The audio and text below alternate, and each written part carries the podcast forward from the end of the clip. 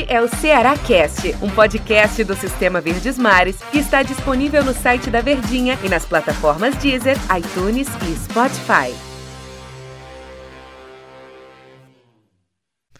Pessoal, um grande abraço para todos vocês. Sejam bem-vindos. Estava com saudade de vocês, viu? Na sexta-feira não estava aqui, no último episódio não gravei com vocês, mas estamos de volta para a gente conversar bastante numa semana que é muito importante para o time do Ceará. Uma semana que pode confirmar matematicamente a classificação do Ceará para uma Copa Sul-Americana. Time que vem de duas derrotas, duas derrotas perdeu para o Atlético Paranaense e perdeu para o Corinthians. Corinthians. E aí o time quer melhorar essa condição, evidentemente. Será que é um bom visitante no Campeonato Brasileiro? Quer fazer valer esse, esse poder fora de casa e vencer o time do Palmeiras. Ele já deu o tostão, o vencer o São Paulo.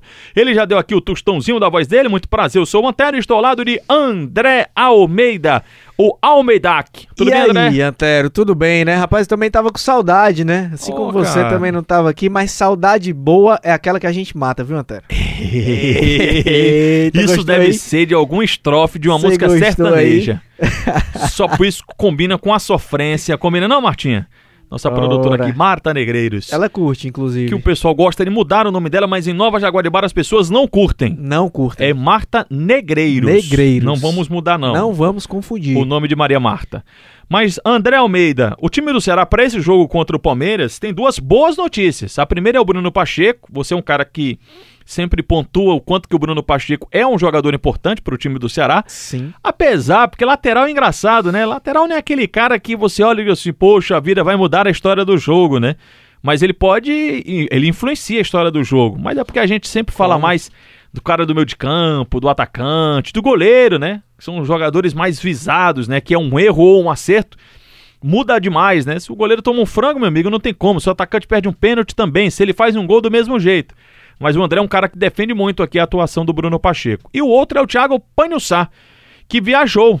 E foi uma surpresa porque tinha a notícia, né? Porque o Thiago Panhussá é um atleta que vai ser negociado ou, ou está negociado. Eu sempre coloco essas duas posições, essas duas situações, porque ele foi anunciado oficialmente, o né, pelo Osaka. Cerezo Osaka. É, anunciou, né, o clube anunciou né, a contratação desse jogador, mas o Ceará ainda não confirmou a negociação, não oficializou a negociação do Thiago Panhussá. E tinha um burburinho de que ele não jogasse mais no campeonato brasileiro, porque já iria lá para o futebol japonês, aquele negócio todo, mas tem a questão da entrada dos vistos, né? A Covid ainda está segurando muito, né? E a Covid desenfreada aqui no Brasil.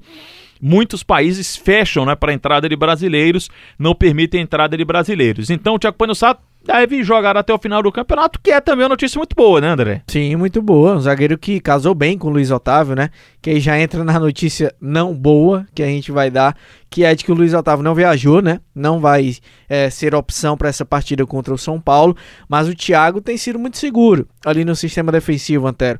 E eu sempre falo, sempre lembro, porque é um dado importante.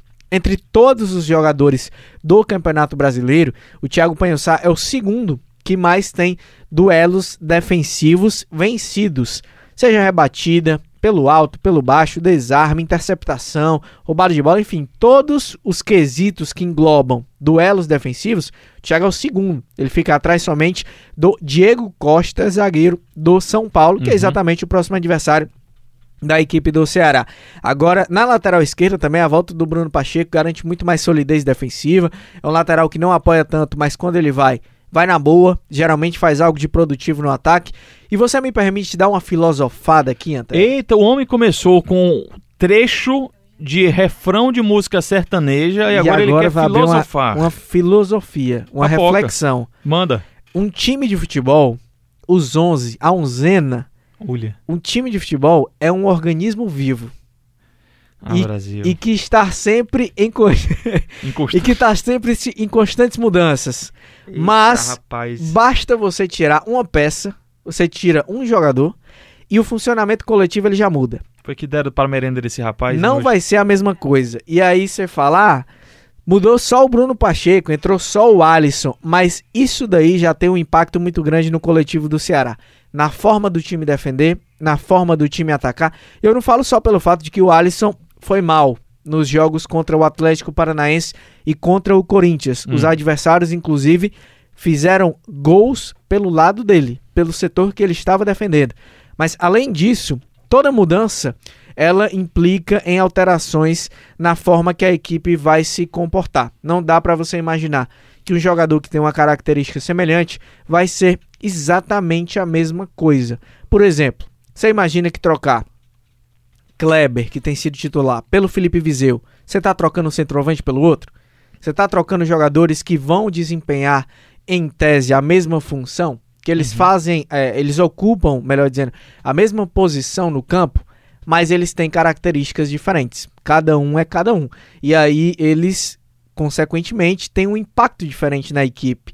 Seja para positivo, seja para negativo, seja no momento que o outro tem uma qualidade maior de definição, mas na recomposição o outro agrega mais. Então, cada jogador, por mais que a gente às vezes queira comparar, mudou 6 por meia dúzia, às vezes até é. Às vezes você consegue trocar um jogador pelo outro e eles conseguem desempenhar a mesma função rigorosamente.